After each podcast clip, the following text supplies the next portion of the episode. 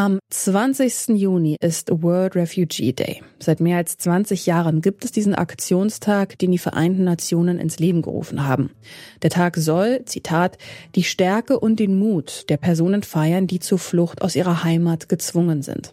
Jedes Jahr gibt es dafür ein Motto. In diesem Jahr Hope Away from Home, also in etwa Hoffnung in der Fremde.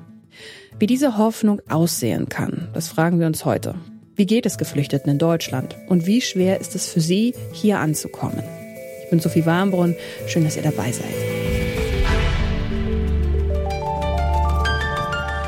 Zurück zum Thema.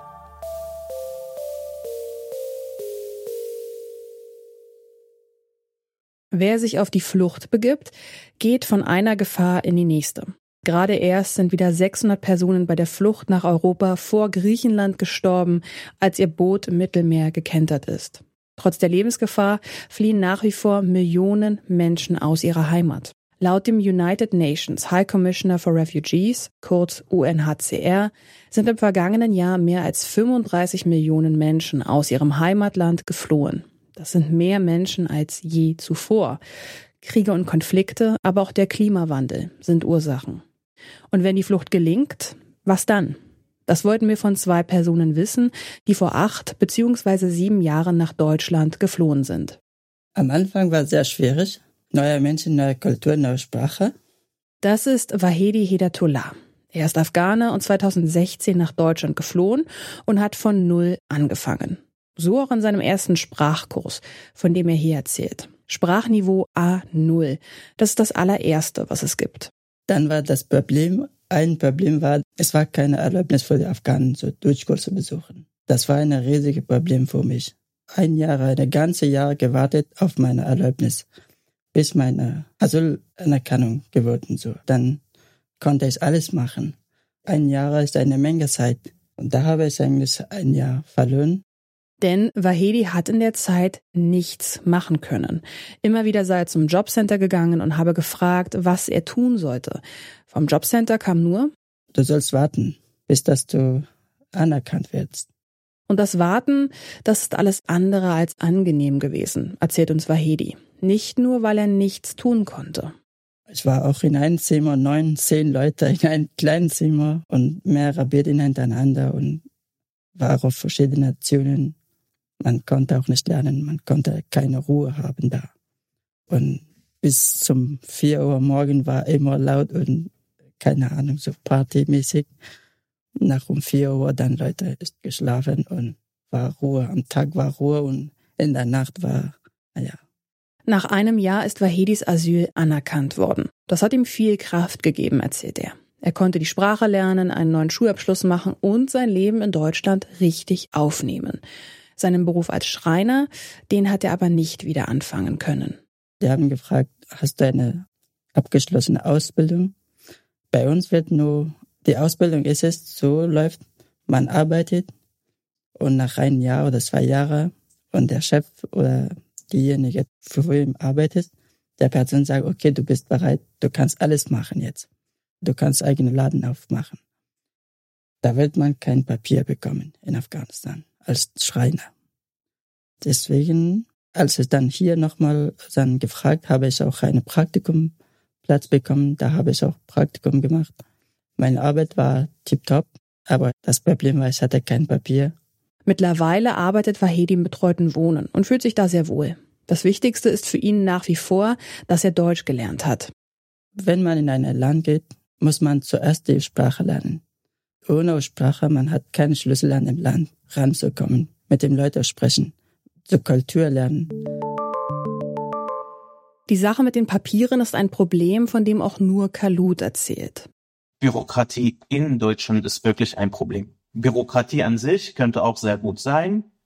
Das Prozess ist auch gut. Bürokratie hat auch sehr viele Vorteile, aber in Deutschland ist es wirklich so verdammt schwierig. Es ist wirklich ein Nachteil.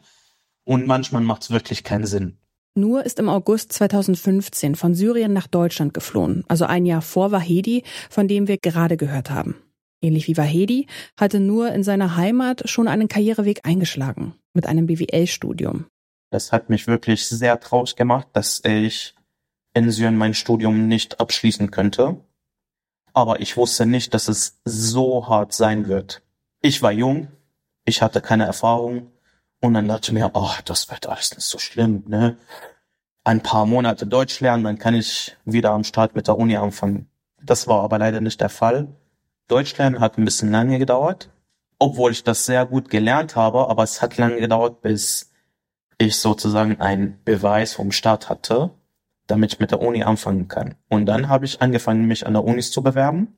Und dann gab es halt das Problem mit, ja, suche Abiturabschluss, wird nicht überall anerkannt.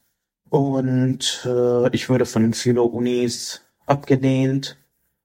Äh, zum Beispiel hier in Berlin.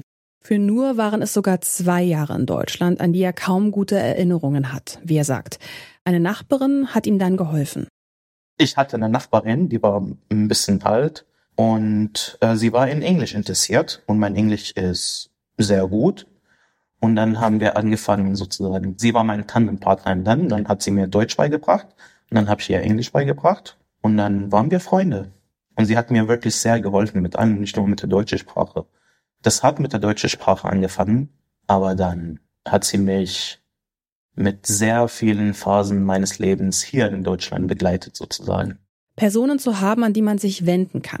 Das ist laut Nur enorm wichtig. Und er sieht, dass die deutschen Behörden mittlerweile aus ihren Fehlern gelernt haben, wenn wir auf die Geflüchteten aus der Ukraine schauen. Ich habe die Erfahrung gemacht, dass das jetzt natürlich nicht perfekt, aber schon besser, als ich gekommen bin. Ein Beispiel davon ist, die haben halt Menschen, die zum Beispiel ukrainisch beziehungsweise russisch gesucht, um die Flüchtlinge zu helfen. Sowas hatten wir zum Beispiel, als ich gekommen bin, nicht. Keiner, der zum Beispiel Arabisch spricht und sehr, sehr, sehr, sehr wenig Menschen, die Englisch kannten und das war sehr schwierig. Das ist jetzt nur ein Beispiel. Aber auch mhm. organisatorisch ist es auch besser geworden. Als ich gekommen bin, da wussten wir oder da wusste ich nicht als Flüchtling, wohin es geht. Ich habe einfach nur einen, einen Polizist auf der Straße gehalten und gesagt, ja, hi, ich bin da. Mhm. So. Tatsächlich anzukommen in Deutschland, das ist nicht selbstverständlich. Viele Menschen müssen im Mittelmeer immer noch ihr Leben lassen. Aber selbst wenn die Flucht gelingt, das wirkliche Ankommen mit eigenem Leben, eigenem Zuhause und so weiter, auch das ist schwer gewesen. So erzählen es Wahedi und Nur. Und dass dieses Ankommen bei beiden geklappt hat, das hat auch daran gelegen, dass fremde Menschen sie gesehen und Hilfe angeboten haben. Und zumindest heute, nach einigen Jahren, können beide wieder sagen, dass sie ein Zuhause haben. Ich fühle mich auch sehr angekommen, bin auch glücklich hier. Ich bin sehr zufrieden. Ich weiß, dass ich gerade ein schönes Leben habe. Ich gehe zur Uni, ich gehe arbeiten, ich habe eine Freundin, wer heiraten am Ende des Jahres. Ich habe sehr viele Freunde. Ja, ich bin ganz gut angekommen. Das war's von uns an dieser Stelle zum World Refugee Day, wie es speziell ukrainischen Geflüchteten in Deutschland geht. Darüber haben wir vergangenes Jahr in unserer Themenwoche gesprochen. Die Folge findet ihr in den Show Notes. An dieser Folge mitgearbeitet haben Jana Laborenz, Clelio Burkhardt, Alia Rentmeister und Lars Feyen.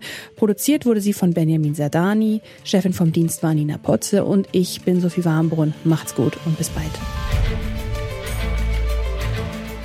Zurück zum Thema vom Podcast Radio Detektor FM.